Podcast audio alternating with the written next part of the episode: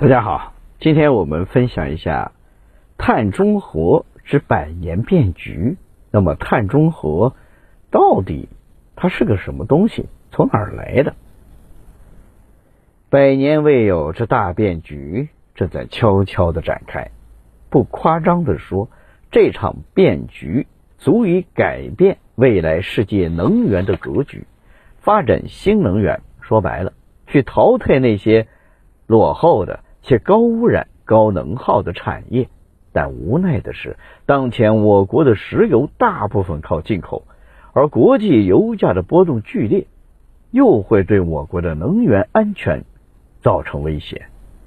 因此，我们必须得逐步的摆脱对石油的依赖，建立一套自主可控的能源体系。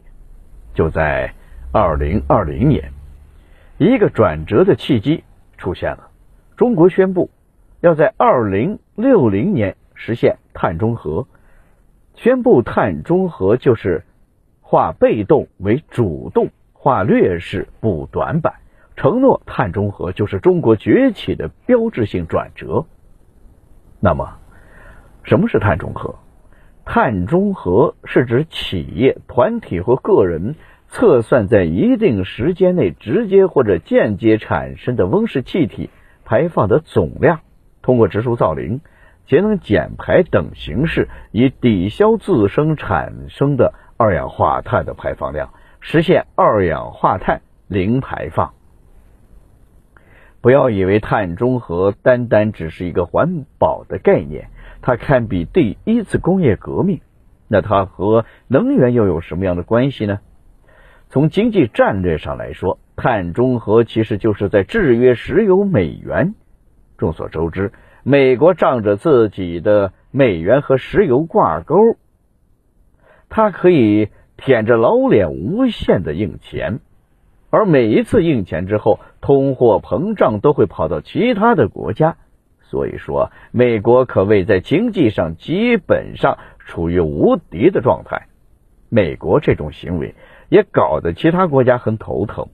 如果继续跟着石油美元的规则混下去，那总有一天要被他们榨干呢。于是，在其他国家经过再三的合计之后，一个打着保护地球环境的碳排放体系就这样诞生了。工业革命之后，地球的温度急速的上升。为了不让温度上升，我们人类是不是得减少碳排放？发达国家排的二氧化碳越来越少，但那些发展中国家为了发展排的肯定是越来越多。于是这些发达国家联合起来，利用碳排放的这种概念来做文章，限制第三四世界国家的发展。在其他国家没有参与的情况下，这些发达国家就给各国分配碳排放的指标。他们拍脑门一算，全世界的碳排放量不能超过八千亿吨。然后，二十七个发达国家只有十一亿人口，抢走了百分之四十四的碳排放权。要知道，指标用完了就得买，这对于发展中国家而言是非常不利的。